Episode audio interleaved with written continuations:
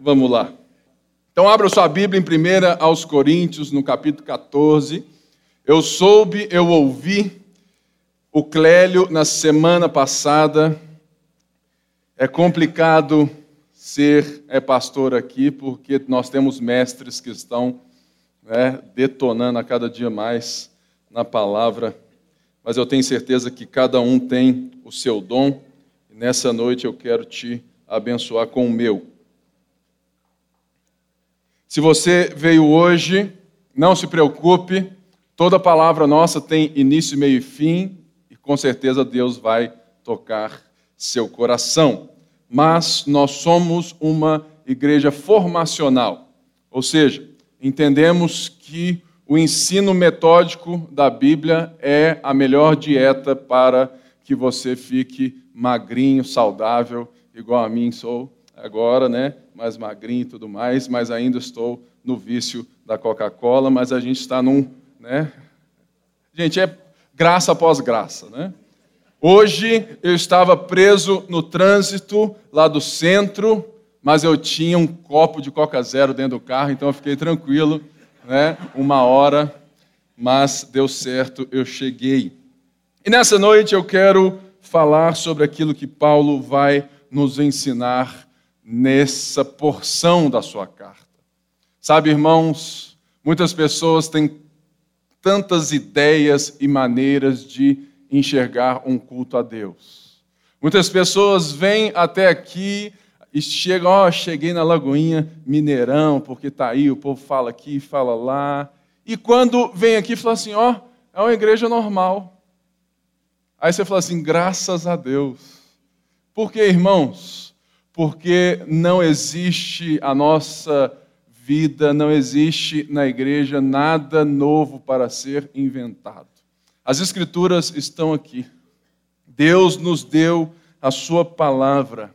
E a única coisa que nós temos que fazer é enxergar o mundo de hoje para que essa palavra seja nítida, clara e que o conhecimento de Deus que a palavra de Deus e que o poder de Deus seja de fato algo que está na sua vida em nome de Jesus.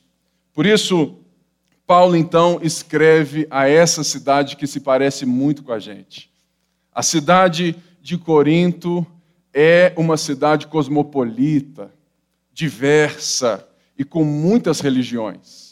Tinha muito comércio, tinha muita coisa, gente de todo tipo, tinha escravo, tinha livre, romano, tinha grego, tinha judeu também. Tinha gente de todo canto. E tinha gente na igreja também de todo canto.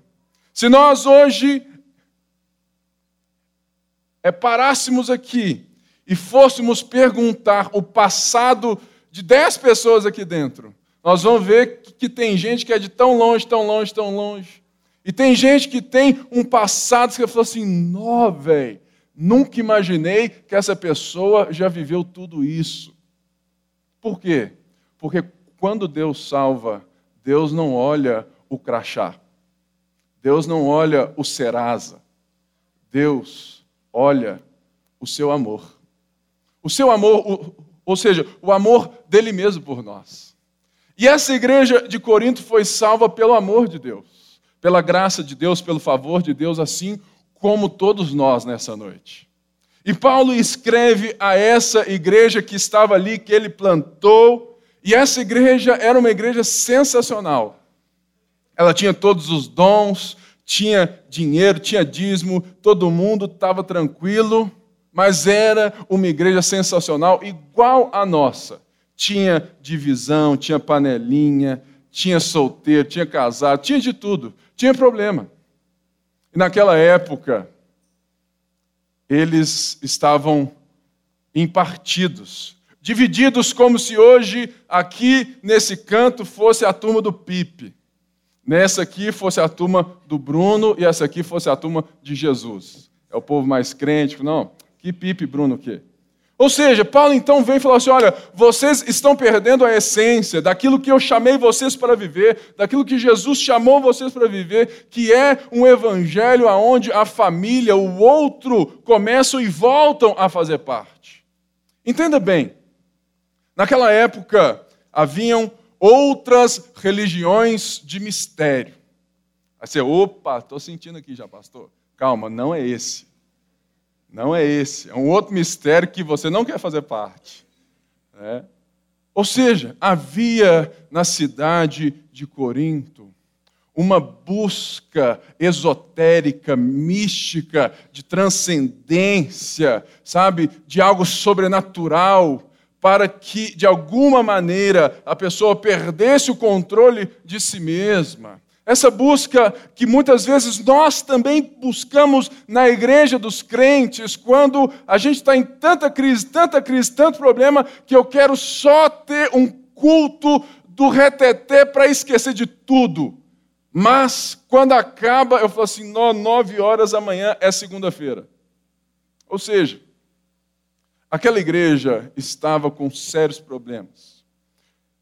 Irmãos casados, por serem salvos, estavam falando assim: Olha, agora eu só vou viver para Jesus, eu vou largar tudo, até a minha esposa, meu esposo. O povo estava ficando doido. E nós vimos tudo isso, vimos Paulo construindo e construindo um conceito muito importante para nós, que é, o, que é o de liberdade. Liberdade cristã é quando eu sei que eu posso fazer todas as coisas, mas eu escolho não fazer por causa de alguém. Não é que eu posso fazer todas as coisas. Ah, eu quero viver a vida, né? Vamos viver tudo que há para viver. Lulu Santos diz isso, né? Vamos nos permitir. Não canto mais porque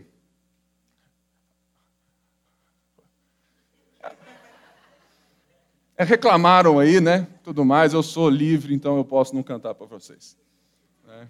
Em prol daqueles que não gostam, eu não vou cantar mais. Prometo aos irmãos. Né? Ou seja, muitas vezes nós estamos vivendo essa vida aqui, buscando essa liberdade em Deus. E a nossa relação com a igreja, com o culto, com, sabe, é essa relação que nós estamos como num comércio, né? Ah, deixa eu ver se eu gosto desse pastor. Hum, deu 20 minutos, não gostei não. Vamos embora, querido. Levanto e saio, sem qualquer ordem, qualquer reverência, qualquer respeito ao culto a Deus. E Paulo vem é trabalhando isso sobre liberdade cristã. E naquela época, não se esqueça, as mulheres não tinham valor algum. As mulheres não tinham acessibilidade à instrução. Isso vai fazer sentido no texto quando você lê aqui que Paulo manda elas ficarem caladas no culto. Você fala assim: misericórdia, essa Bíblia pode estar errada. Por quê? Porque naquela época é o Evangelho, é Paulo que liberta as mulheres, os homens, de uma, sabe, de algo que estava os prendendo. E agora eles são livres. E Paulo vem então e começa a tratar dos dons espirituais, lembra dessa? Os dons que agora estavam sendo usados, como muitos de nós ainda estamos fazendo, como exibição. Uma das coisas que eu mais falo aqui é que banda de, banda de louvor só serve para uma coisa: para fazer a igreja cantar. Se o cara ficar aqui fazendo demais, barulho demais, melisma demais, ele perdeu o propósito do culto.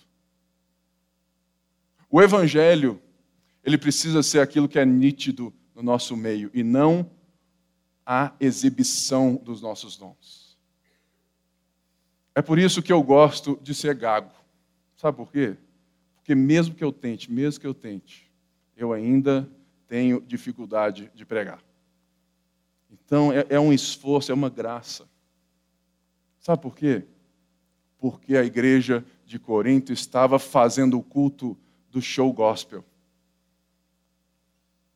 Ah, esse irmão, chama esse irmão aqui, por quê? Porque esse irmão é o mais top. E os dons estavam totalmente fora de lugar, e Paulo vem: olha, existem dons para todo mundo. Mas havia um dom que todo mundo queria ter o dom de orar em línguas. Aí você fala assim, orecanta, eu tenho. Eu tenho, graças a Deus. Né? Paulo vai falar assim: olha, vocês estão dando valor demais àquilo que é sobrenatural, aquilo que chama muita atenção, aquilo que é misterioso. E vocês estão perdendo o sentido do culto a Deus, da vida cristã, que é edificar o próximo, que é de fato trazer ao corpo, à vida comum, um significado que Deus está presente não só nesse lugar, não só nessa hora do culto, mas na segunda, na terça, na quarta, na quinta, na sexta. Deus está presente e Ele conduz você e Ele quer ser adorado por você, não apenas agora, mas amanhã no seu trabalho. E isso Paulo vem construindo, reconstruindo. E ele diz assim: dou graças a Deus por falar em línguas mais que todos vocês. Todavia, na igreja, na reunião dos santos, eu prefiro falar cinco palavras que todo mundo entenda. Porque Paulo vai agora nos falar sobre algo que a gente precisa demais. É sobre a ordem no culto é sobre aquilo que muitas vezes nós perdemos quando a gente transforma o culto em mais um encontro social.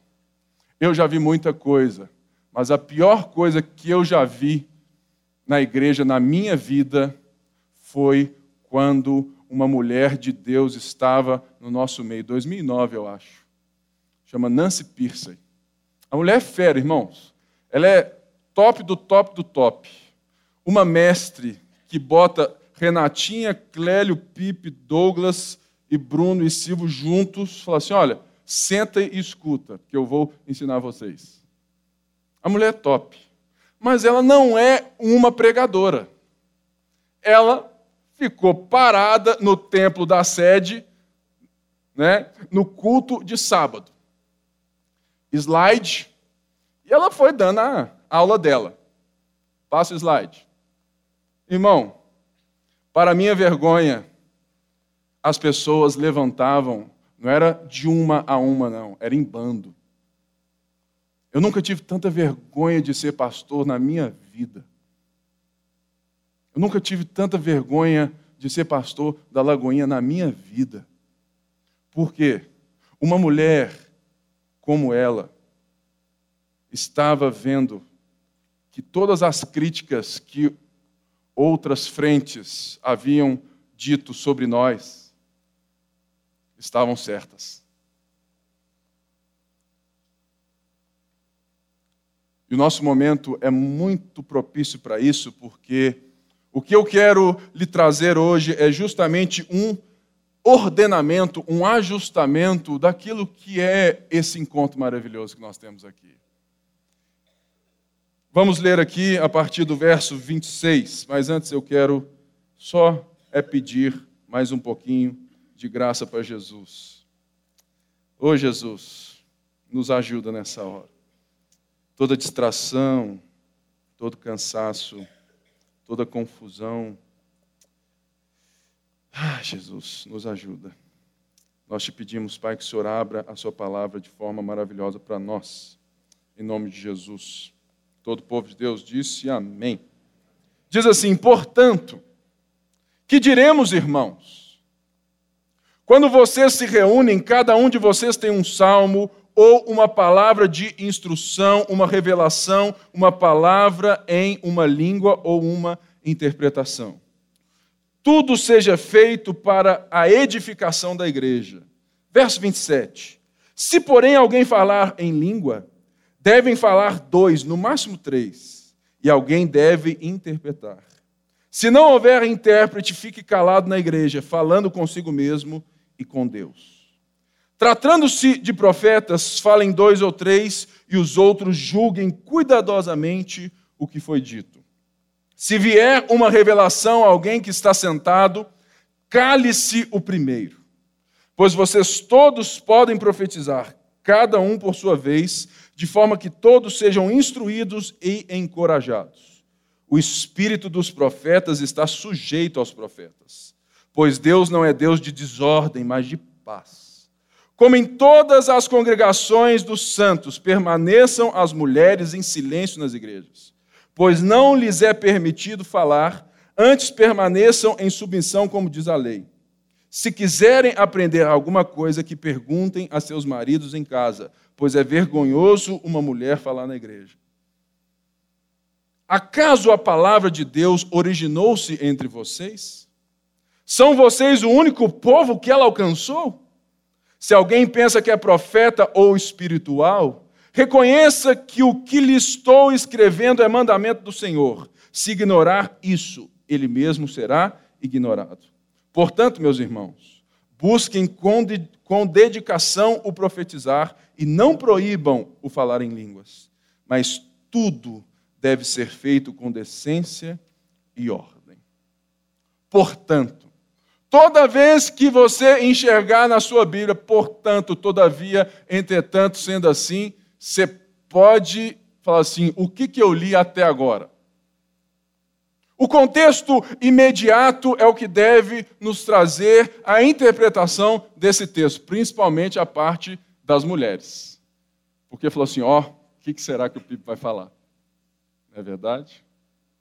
Ou seja, portanto, Paulo estava aqui dizendo a diferença entre o dom de língua e o dom de profecia. E ele acabara de dizer que o povo de Israel Deus estava falando com esse povo, mas o povo não estava ouvindo. Como parte do juízo, Deus diz isso em Isaías, que ele iria falar a esse povo agora por língua estranha. Por quê? Porque quando você ouve alguma coisa em língua estranha que você não entende, você não tem como aprender e reconhecer o erro, não é assim? Da mesma forma, Paulo usa esse exemplo, que Deus assim o fez com o povo judeu, que foi para a Síria e para lá na Babilônia, e de algum momento Deus parece que se escondeu desse povo e deixou eles andarem pelo seu próprio prazer, como Paulo diz em Romanos 1 sobre os seres humanos. Falou assim: olha, eu entreguei-os às suas próprias, sabe, aos seus próprios prazeres. Eles estão, sabe, de fato, na estrada, autoestrada do inferno de si. Deixa eles andarem, porque eles assim o escolheram. E Paulo usa esse exemplo para falar do contexto de orar em línguas no culto. Ele inverte isso e diz o quê? Que se todo mundo aqui orar em línguas agora, e entrar um não crente ali agora, ele vai olhar assim e falar assim: ó, só tem doido. Se lembre, Corinto. Corinto, os cultos pagãos eram assim. É uma barulhada, um barulho, um êxtase, né? uma rave gospel, né? esse negócio esquisito e tudo mais. O povo lá num transe total, totalmente possuído. O que Paulo quer trazer a partir de agora, na ordem do culto, é que o culto dos cristãos deve ser um contraste com o culto pagão que eles estavam acostumados. Então, quando Paulo diz que o dom de línguas é um sinal para os incrédulos, não é um sinal bom, não, querido. É um sinal ruim, é um sinal de juízo, ou seja, que eles vão chegar diante dos cristãos responsáveis em anunciar as maravilhas de Deus, não é assim? O evangelho do nosso Senhor Jesus Cristo, e eles não vão entender, e eles vão indo falar assim: "Olha, é tudo doido, eu vou embora". Aí ele fala assim: "Olha, é melhor que eles escutem as profecias, que aqui não tem nada a ver com assim, Assim diz o Senhor, meu servo Leonardo, amanhã você receberá dez clientes na sua moto escola. E eles irão lhe fazer uma oferta. Não é isso. A profecia aqui, segundo o próprio texto, no verso 3, diz que ela serve para edificação, encorajamento e consolo dos homens. Para que isso aconteça, ela deve ser um ensino, uma pregação nítida do que Deus está falando. Logo, o que Paulo está dizendo é que, antes de falar desse 26, eu só estou no portanto, tá, gente? Estou só no portanto. Ele está dizendo: olha, é melhor que vocês comecem a ser nítidos e compreensíveis para que os não cristãos entendam e se convertam. Para que vocês sejam diferentes de todos os outros que querem buscar esse êxtase. É isso que Paulo diz até o verso 25. Ele traz o que Deus fez com o seu próprio povo, como se Deus estivesse se escondendo. Irmãos, olha que coisa triste. Dependendo do culto a Deus que a gente faz aqui dentro, nós estamos dizendo aos não cristãos que Deus está se escondendo deles. Porque se eles não entendem nada o que a gente fala, como eles irão dar glória a Deus? A responsabilidade é toda nossa. Eu hoje fiquei 50 minutos no trânsito por causa da.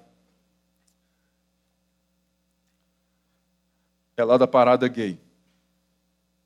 Irmãos, eu só quero dizer uma coisa aqui. Esse povo não é bem-vindo aqui, não. Eles são mais do que bem-vindos aqui. Aqui é a casa deles. Sabe por quê? Porque eu quero que eles entendam a mensagem do Evangelho.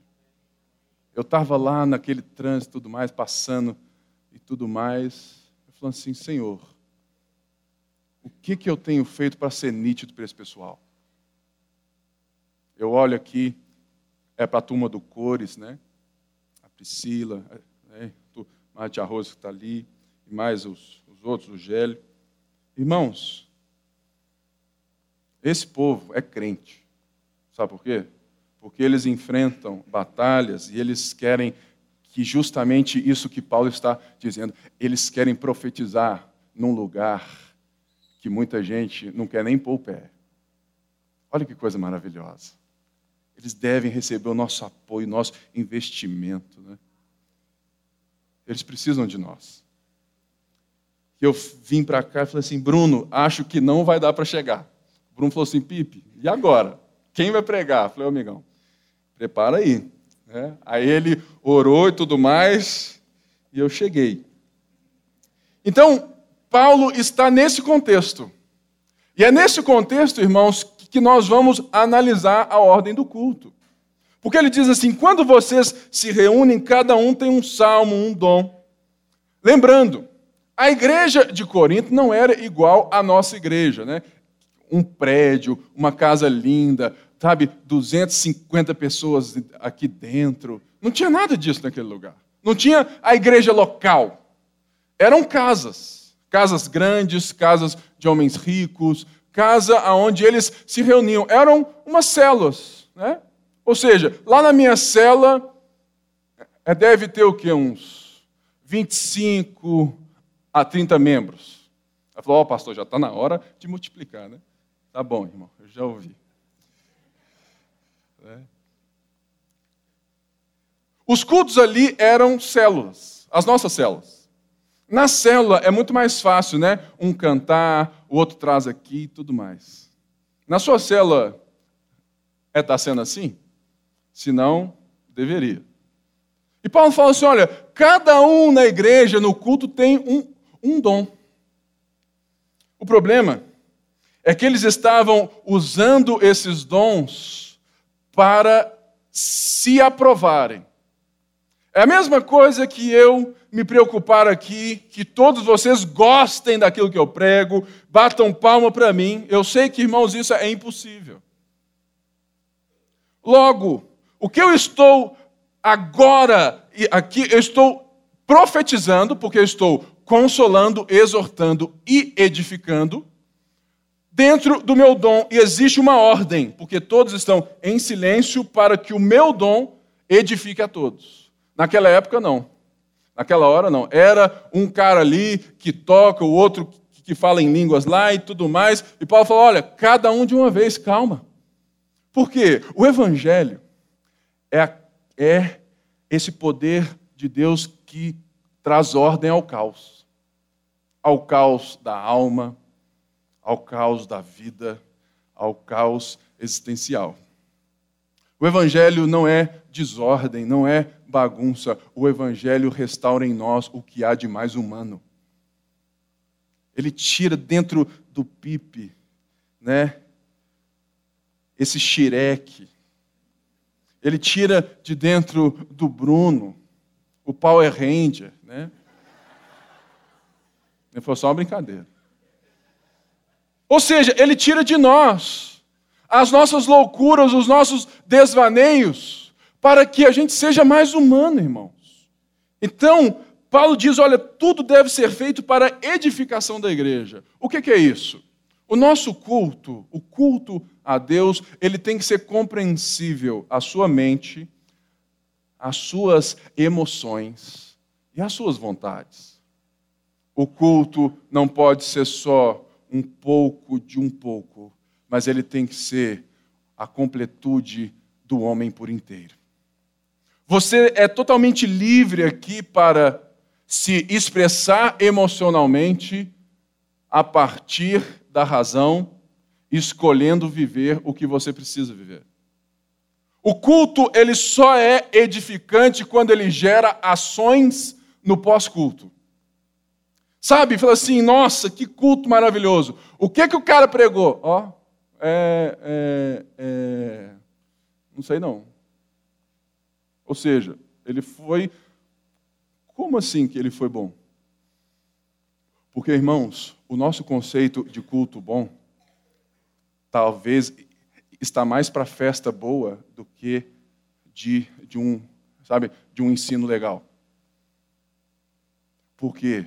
porque nós somos brasileiros, né, latinos, sensitivos, e a gente quer sentir as coisas. Mas a gente esquece que para que eu sinta de verdade, eu preciso entender a verdade. Por isso que aqui a gente não força nada de nada, porque nós temos as Escrituras. E a gente sabe que aqui é a revelação de Deus. E se Ele quiser fazer alguma coisa extra que não fira as Escrituras, porque nunca fere, beleza, nós estamos juntos. Mas enquanto isso, a gente quer ficar aqui. Ó. É a unção do avestruz. É, você conhece a unção do avestruz?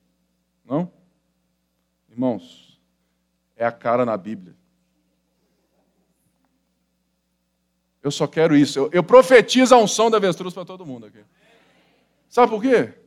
Porque o povo quer sentir tanta coisa, mas não quer ficar ligado aqui, ó, edificando, sendo exortado. E Paulo falou assim: olha, se porém alguém falar em língua, deve, deve ser dois ou mais. Por quê? Porque deve sobrar espaço para outros dons. E deve ser ordenado. E ele diz assim: se não houver intérprete, fique calado na igreja. Falou assim: esse pastor é tradicional. Não, irmãos. É a Bíblia que traz ordem a um culto integral. Ele diz assim: falando consigo mesmo e com Deus. Toda vez que eu estou ali, antes de vir aqui para cá, tudo mais, eu oro em línguas. Eu estou ali, ó. A partir do momento que eu ligo aqui atrás, é igual o Bonner. Boa noite. Por quê? Porque eu preciso edificar os irmãos. Eu preciso me fazer compreendido para que você seja edificado, exortado e consolado, e que a sua vontade possa lhe levar a ser transformado e escolher o que Deus nos chama. Por isso, mas Paulo diz: olha, não é errado falar em línguas. Não é errado. Gente, Paulo disse agora: eu falo mais em língua que todo mundo aqui, mas nesse momento eu prefiro falar cinco palavras em português. É só isso. Ou seja, você pode falar em línguas no púlpito? Não. Só se tiver alguém que interprete. Exemplo prático. Alguém aqui sabe aquilo é que eu disse? Alguém? Então, segue o jogo. É isso. Mas você pode. É estar tá aí, ó, bem no silêncio, falando consigo e com Deus. Não tem problema nenhum. Para que a ordem do culto para que aquilo que as pessoas escutam seja compreensível e seja edificador. E ele fala assim: tratando dos profetas, falem dois ou três e outros julguem cuidadosamente o que foi dito. Olha só, não faz muito sentido nós acharmos que Paulo está dizendo só para quem é profeta julgar os profetas. Aqui, gente, entenda, os pregadores. É como se aqui somente o Bruno, o Cris, a Clara, né, e vários outros aqui fala assim, é, vamos ver se o Pipe está dentro da Bíblia. Não. Paulo não está dizendo somente a esses para ouvirem a pregação e julgarem no sentido, olha, está de acordo. Não, Paulo está dizendo para todos nós. Será que você tem a capacidade, a vivência bíblica cristã, de saber que eu posso e eu certamente estou não dando ao texto a sua total compreensão? Ou que talvez eu tenho uma coisa muito própria minha que eu estou entendendo, mas nem tão claro assim? O problema é que, assim como a igreja de Corinto, a igreja da Mineirão requer um pouco mais de maturidade bíblica. Olha, irmão, quem faz a qualidade da pregação não é o pastor, são as ovelhas. Porque quanto mais as ovelhas se movimentam e leem a Bíblia e buscam a Deus, quanto mais saudável a igreja é, pastor nenhum consegue ficar de pé. Pastor ruim nenhum consegue ficar de pé. Ah, eu gosto muito daquele pastor, sabe? Ele, entendeu? Sabe? Mas ele não estuda muito, ele não busca muito, ele ora pouco. Irmão, se você quer fogo no altar, no púlpito, Heaven Hill já dizia: primeiro eu quero ver o fogo dos bancos. Se você quer uma palavra, você fala assim, nu, eu quero ver o fogo vindo do, dos bancos. Eu quero ver a fome vindo dos bancos. Eu quero ver a busca não ser somente de quem entrega, mas de todos nós, porque é um conjunto de dons. Ou seja, diz aqui que o espírito dos profetas está sujeito aos profetas. Por quê? Pois todos vocês podem profetizar, cada um por sua vez, de forma que todos sejam instruídos e encorajados. Ou seja, no nosso culto agora, nas nossas células, nos nossos encontros, a ordem é só uma: que cada um tenha o seu espaço, o seu momento para edificar, instruir, encorajar vocês. Não se esqueçam, todos podem profetizar. Todos. Todos nós podemos, e Paulo disse isso lá atrás, no verso 1: sigam o caminho do amor e busquem com dedicação os dons espirituais, principalmente o dom da profecia.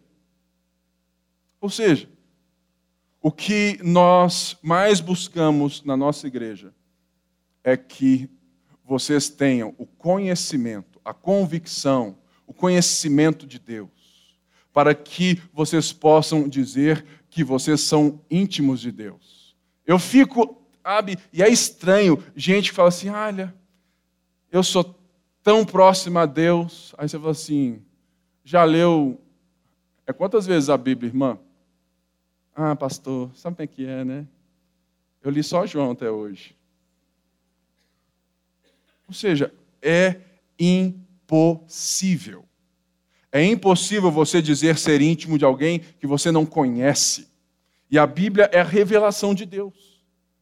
O que Paulo está dizendo foi assim: olha, vocês devem buscar o dom da profecia, porque é ele que traz a clareza, a nitidez desse Deus que se revelou a nós. Para que todos sejam instruídos e encorajados. Ele diz assim: que o espírito dos profetas está sujeito aos profetas, pois Deus não é Deus de desordem, mas de paz. O que é isso? É muito simples, irmãos. Não existe descontrole nos dons. Toda pessoa que possa estar vindo e fica assim, ó, assim diz o Senhor e tudo mais, se ela ela pode continuar assim, pode. Desde que ela fale assim, ó, se eu quiser parar, eu paro na hora. Por quê? Deus está restaurando a humanidade, o controle, a liberdade.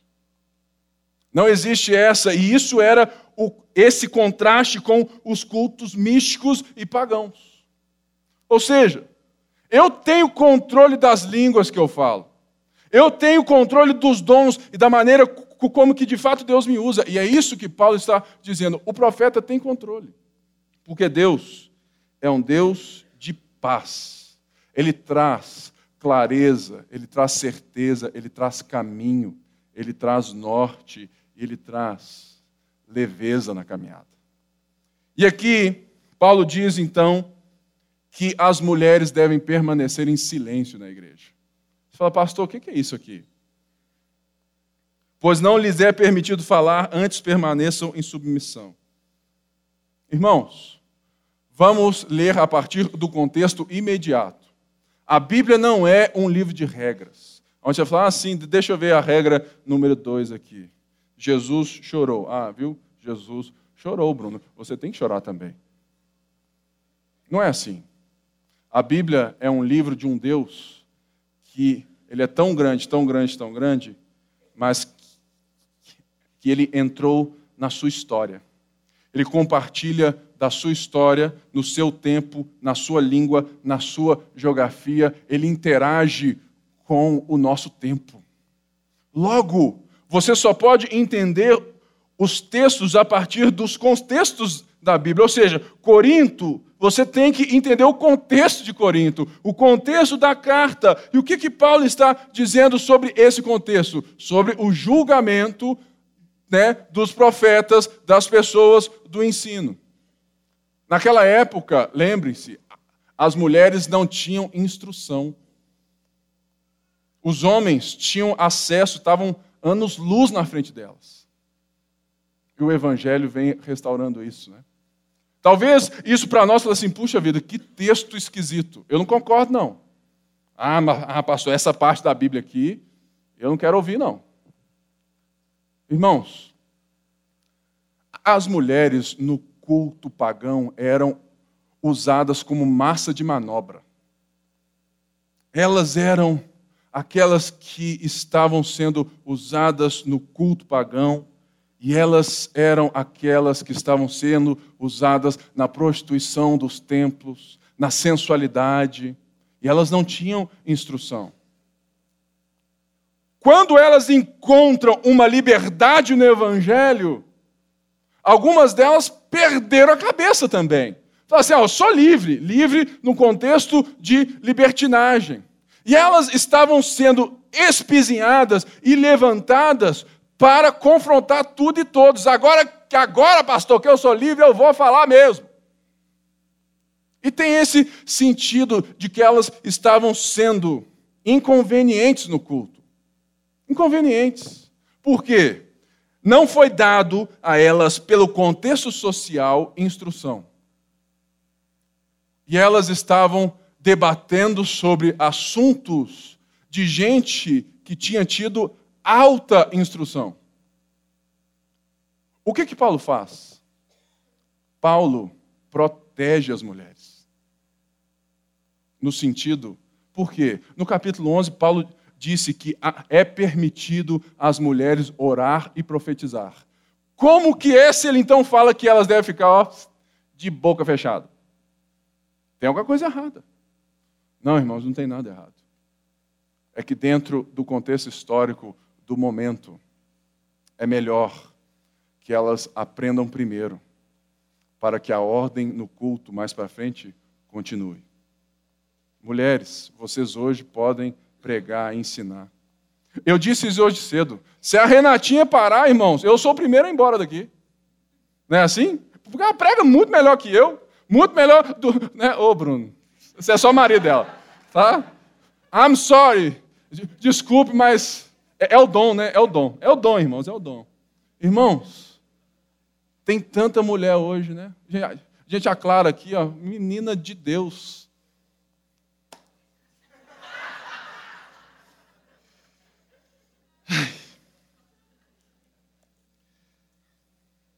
Ou seja, irmãos, nós acreditamos no dom de pastoras na nossa igreja. É claro que, se você for olhar conjuntos de textos, Timóteo e tudo mais, existe aí, gente, é que tá. Mulher que quer ser igual ao homem, está perdendo seu tempo. Eu não quero ser igual a nenhuma mulher. Por quê? Irmãos, sinceramente, eu sou alguma coisa hoje por causa da minha mulher. Ela me ensina a ser menos ogro, mais palpável, mais atrativo, mais relacional. Porque eu antes era só, só me dá um livro, irmãos. Um beijo, um abraço, eu vou ficar lendo o dia inteiro. Não me espere para o jantar.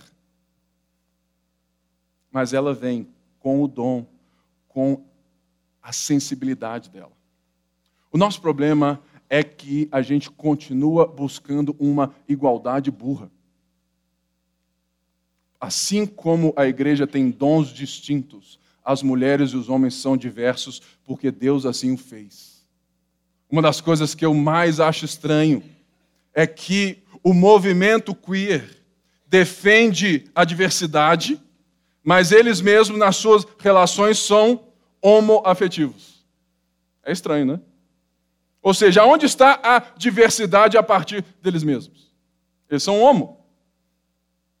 Deus é diverso ao ponto de criar homem e mulher em diversidade para serem uma só carne. Diversos, mais um. Ou seja, você já parou para pensar nisso? Que nós não precisamos ser iguais, nós precisamos estar em unidade. Unidade não é homogeneidade, é diversidade com o mesmo pensamento. Por isso, Paulo aqui ele protege as mulheres. E ele deixa a história conduzir isso aqui. E é passando à frente, então, Paulo diz: Acaso a palavra de Deus originou-se entre vocês? Por quê? Toda igreja dividida, ela é orgulhosa. Toda divisão, toda briga tem orgulho no meio. Todo pecado tem essa raizinha de orgulho. Você pode saber. Ou seja, eles se achavam tão bons, tão bons, tão bons, tão bons, que, que eles, que, sabe que é que Paulo é irônico. Olha, vocês acham que a palavra de Deus originou daí? Que só vocês são o povo que Deus alcançou? Se alguém pensa que é profeta ou espiritual, reconheça que o que lhe estou escrevendo é mandamento do Senhor. Se ignorar isso, ele mesmo será ignorado. Ou seja, o que eu estou lhe dizendo, querido, não é algo que você pode dar uma volta e você vai encontrar o mesmo final o caminho é esse. E Paulo deixa bem claro, e algo muito claro que eu quero dar a todos vocês: os fins de Cristo. Irmãos, os fins de Cristo. Se você quer chegar onde Jesus tem para você, você não pode andar de qualquer maneira. Os fins de Cristo só são alcançados pelos meios de Cristo.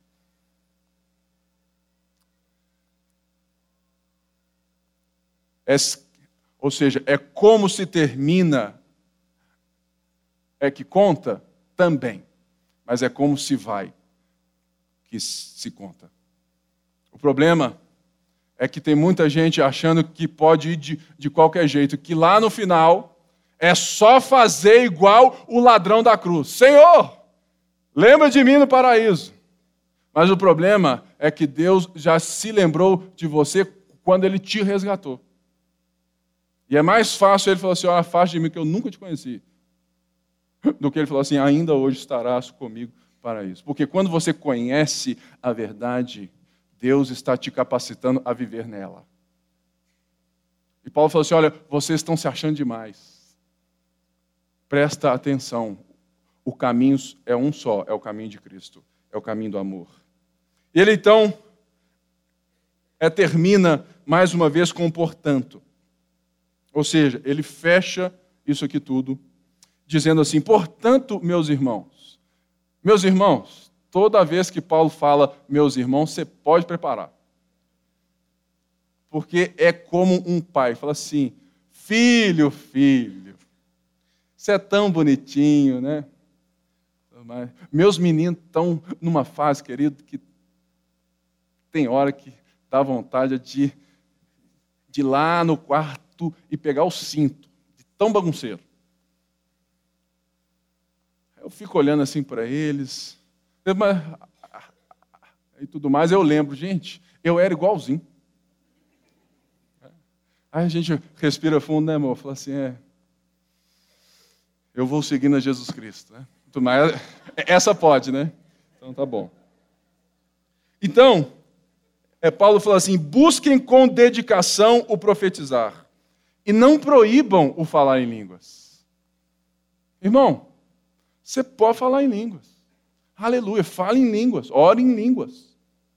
Mas o que Paulo está dizendo é que tudo deve ser feito com decência e ordem. Decência aqui não é, ah, eu vou para a igreja com a saia mais longa, porque aí eu estou decente no culto. Não, irmão. Se você usa saia aqui ontem, use saia aqui hoje, porque nós não queremos pessoas dúbias no nosso meio. Você pode ser do jeito que você é, é melhor. Porque quando Cristo te transforma, todo mundo sabe.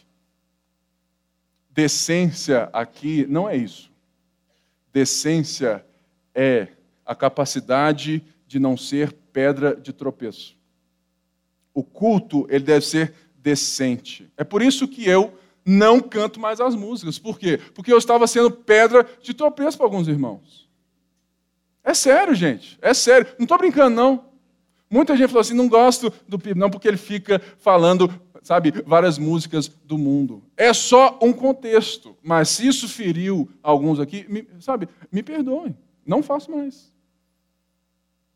É só uma ideia de contextualização. E isso é decência. Assim, olha, eu vou fazer de tudo para não escandalizar os irmãos e deixar o caminho livre. Se tem alguma coisa que eu faço que fala assim, hum, isso aqui. Irmão, você pode me falar. Que é tranquilo. Eu só quero deixar a estrada livre para você. Eu sou o cara que trouxe a marreta. O meu dom é abrir caminho. Por isso que eu hoje fico tão feliz de estar aqui, porque agora é só de 15 15 dias, né? Porque lá no Vila, no outro canto, é uma outra igreja, é uma outra plantação, é um outro povo. Irmãos, e não é fácil para a gente. Não é fácil para Dedé, não é fácil para os meus meninos. Sair daqui de 15 em 15 dias mas é o nosso dom. Eu tenho certeza que cada um aqui me apoia, torce por mim e ora. Eu tenho certeza que daqui a pouco a gente vai ter uma igreja vibrante igual a essa lá na Zona Sul, lá em Nova Lima, e vai ser maravilhoso. Quem sabe as moças encontram maridos lá, porque aqui eles não estão encontrando. Ou seja, e a ordem, né, irmãos?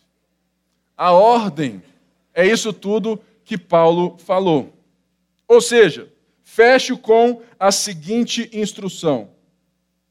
A Bíblia não nos dá uma receita de um culto. Algumas pessoas até dizem que existe né, o culto montado por Deus lá no antigo. Mas não vejo isso claro de forma alguma. Ou seja, nós temos liberdade de cultuar a partir da nossa cultura, desde que isso não seja pedra de tropeço, desde, sabe, que isso traga edificação. Se você hoje cresceu em Cristo, aprendeu algo, valeu a pena. Por isso eu fecho dando a seguinte palavra. Mais uma vez, igreja é onde você vai ter os melhores momentos da sua vida, mas é onde você vai ter os piores também. Porque quanto mais próximo, mais dói. Porque nós não estamos aqui para viver um evento. Quanto mais o povo quer ser transformado, mais os nossos erros nós vamos ver. Por isso, irmãos, vamos ter paciência aqui na Mineirão. Paciência. Paciência com todo mundo, os pastores, com os de cela, com todos os nossos irmãos. Vamos ter paciência. Porque nós não sonhamos com a igreja perfeita. Nós sonhamos com uma igreja saudável. Se você quer uma igreja perfeita, aqui não é o seu lugar. Mas se você quer essa igreja que quer ser saudável, sabe, um brócolis de manhã,